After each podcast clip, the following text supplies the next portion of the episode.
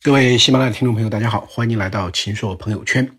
呃，今天跟大家聊一个什么样的话题呢？想聊一聊从物联网到命联网的问题啊。可能您听到这个命联网，这个 Life of Things 啊，这可能是啊，您会觉得是非常意外。但听完这样一个节目，相信你会有一些很意外的发现啊。我们先说一下物联网啊，物联网就 Internet of Things（IoT） 啊，这个是。物物相连的互联网的意思。那么，它的啊这样一个实践呢，最早是在一九九零年，施乐公司的啊这个网络可乐的贩卖机。那么，呃，一九九九年，麻省理工学院成立了自动识别中心，提出来万物皆可通过网络互联，那阐明了这个物联网的一个基本含义。啊，所以这是物联网，那么也是我们现在最为这个啊这个大家听到的啊这样的一个。热门概念啊，就未来是一个物联网的一个时代，我们的所有的家庭、我们的汽车、我们的这各种各样的设备设施都会这个高度的这个相连。所以呢，啊，万物互联呢这样的一个方向，物联网的方向呢是在 IT 领域这个摩尔定定律的一个支撑下啊，无论软件、硬件、手机、汽车、O2O、云计算、网站、APP 啊，还有这个各种各样的我们现在的这个。巨大的这个社交化的各种各样的平台和生活服务的平台，那本质上呢都是一个这个物与物的啊这样的一个联网，人与物、人与人、人与物的一个联网，就人类呢置身于这个万物互联时代。啊，最近很有意思，在看一个这个啊物流方面的智能物流方面的这样的一个啊一个案例呢，觉得非常有意思啊。就我们讲这个 AI 人工智能啊，那还有一个概念呢是 IA 啊，Intelligent Assets，这就智能资产，所以。这个应用了 AI 的这个技能的这个资产呢，可能变成这个 IA 啊。那啊，这样的话呢，这个是非常非常有意思。比如说，这个有一个这方面的公司叫这个机器啊，那这公司呢，啊，就帮着所有的这个车辆拥有者呢，在你的所有的货车上去安装这个传感器，一个货车呢可能安装三百多个传感器，啊，帮助实时的收集你各种数据，比如说位置、速度、线路、温度、进出区域、货物装卸、停留时间、油耗、司机驾驶行为等等，就物流的。在这个公路上行驶的啊，这个全过程的全量的数据呢，啊，它都能够收集。那么这些数据收集完以后有什么样的一个好处呢？啊，比如说那个在过去的一两年呢，开发出来这样三个产品啊，第一个是安全机器人，安全机器人是要去啊观察谁呢？其实是观察这个啊司机，因为司机呢。是最最重要的风控的对象啊！高速公路上呢，货车的司机一天的闭眼呢，啊，这个超过三秒钟的时间呢，啊，这个这个非常非常多啊！这个闭眼的这个时间呢，就是这个就要被仔细的这个给看到。那么，机器的安全机器人呢，可以实时的监控每一辆车啊，通过 AI 的算法来判断是不是路况有了异常，车辆是不是超速了，司机是不是在打瞌睡，司机是不是在玩手机。发现异常以后呢，那这个机器人的啊，就会给这个司机呢报警。那后台的管理员呢，也可以通过语音的指令呢，去提醒这个司机。啊，那这样的一种这个人工智能的安全机器人上网上岗以后啊，就相关的数据的发生率啊。啊，这个这个下降了这个百分之七十五，呃，其次呢就是调度的这个机器人，那么调度的这个机器人呢，就是帮着你能够在运输，比如说生鲜啊、医药的过程中，这个能够有更精准、更好的这样的在供给端跟这个需求端之间的一个匹配，使得你这个能够一辆车拉到足够多的货，有足够多的这个网点啊，然后你回程的时候可能还会有这个。呃，拉什么样的东西就能够更加高效啊，满负荷的这样的一个运营。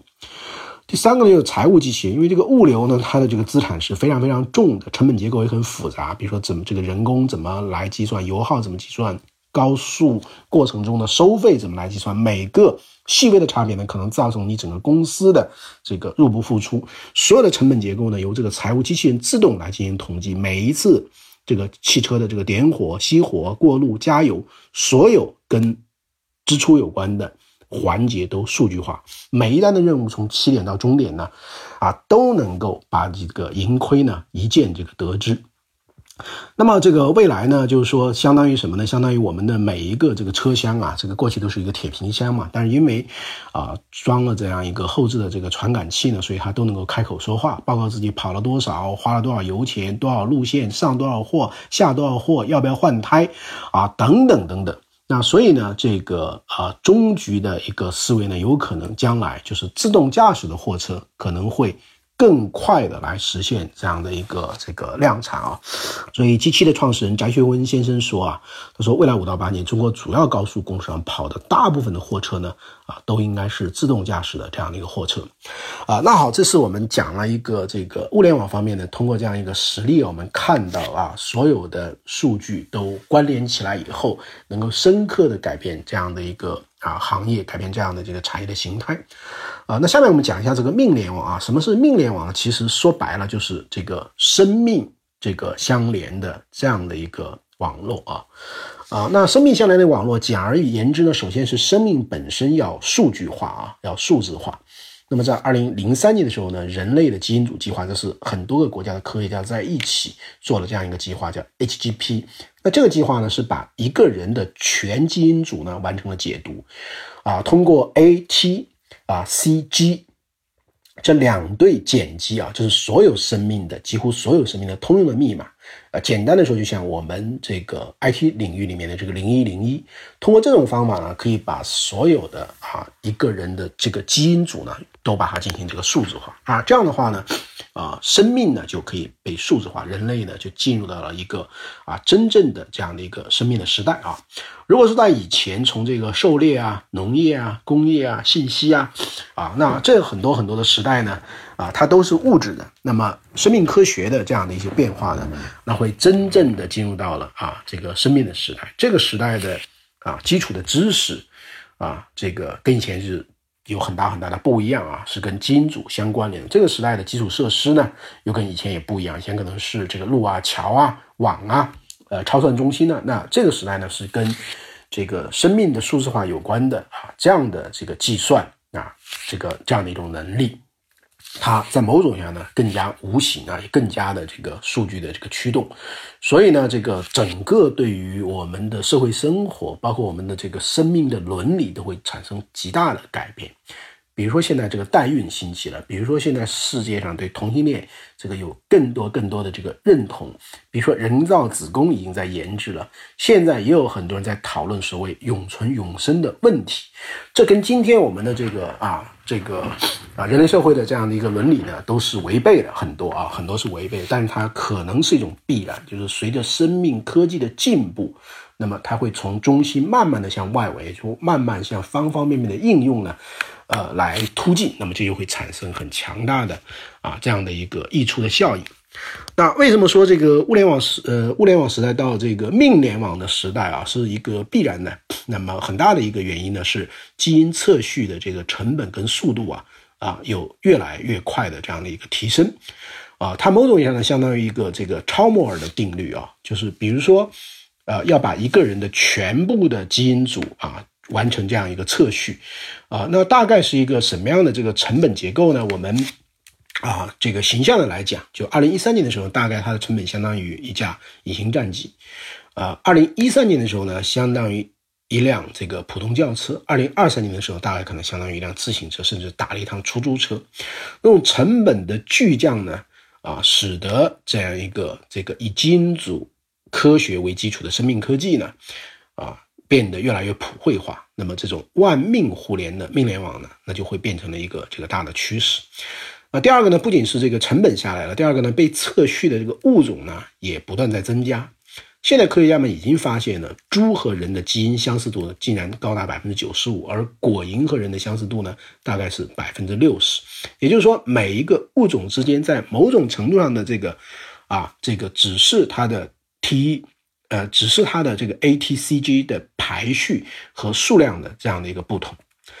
那在目前的这个研究中呢，还发现一个很有意思的事情，就是人类的肠道的菌群跟健康呢高度相关。因为人的肠道里面生存着超过百万亿的微生物，包含了细菌、原生动物及病毒等等，所以肠道的菌群呢可以被认为是人类的第二基因组。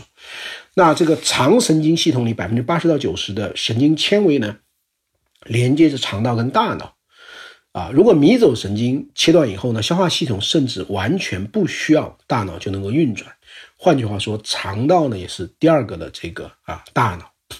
那所以一个健康的人，他一定要具备健康的肠道的菌群，也就是说，人自身的基因和肠道菌群的基因啊，需要健康的这个互联啊。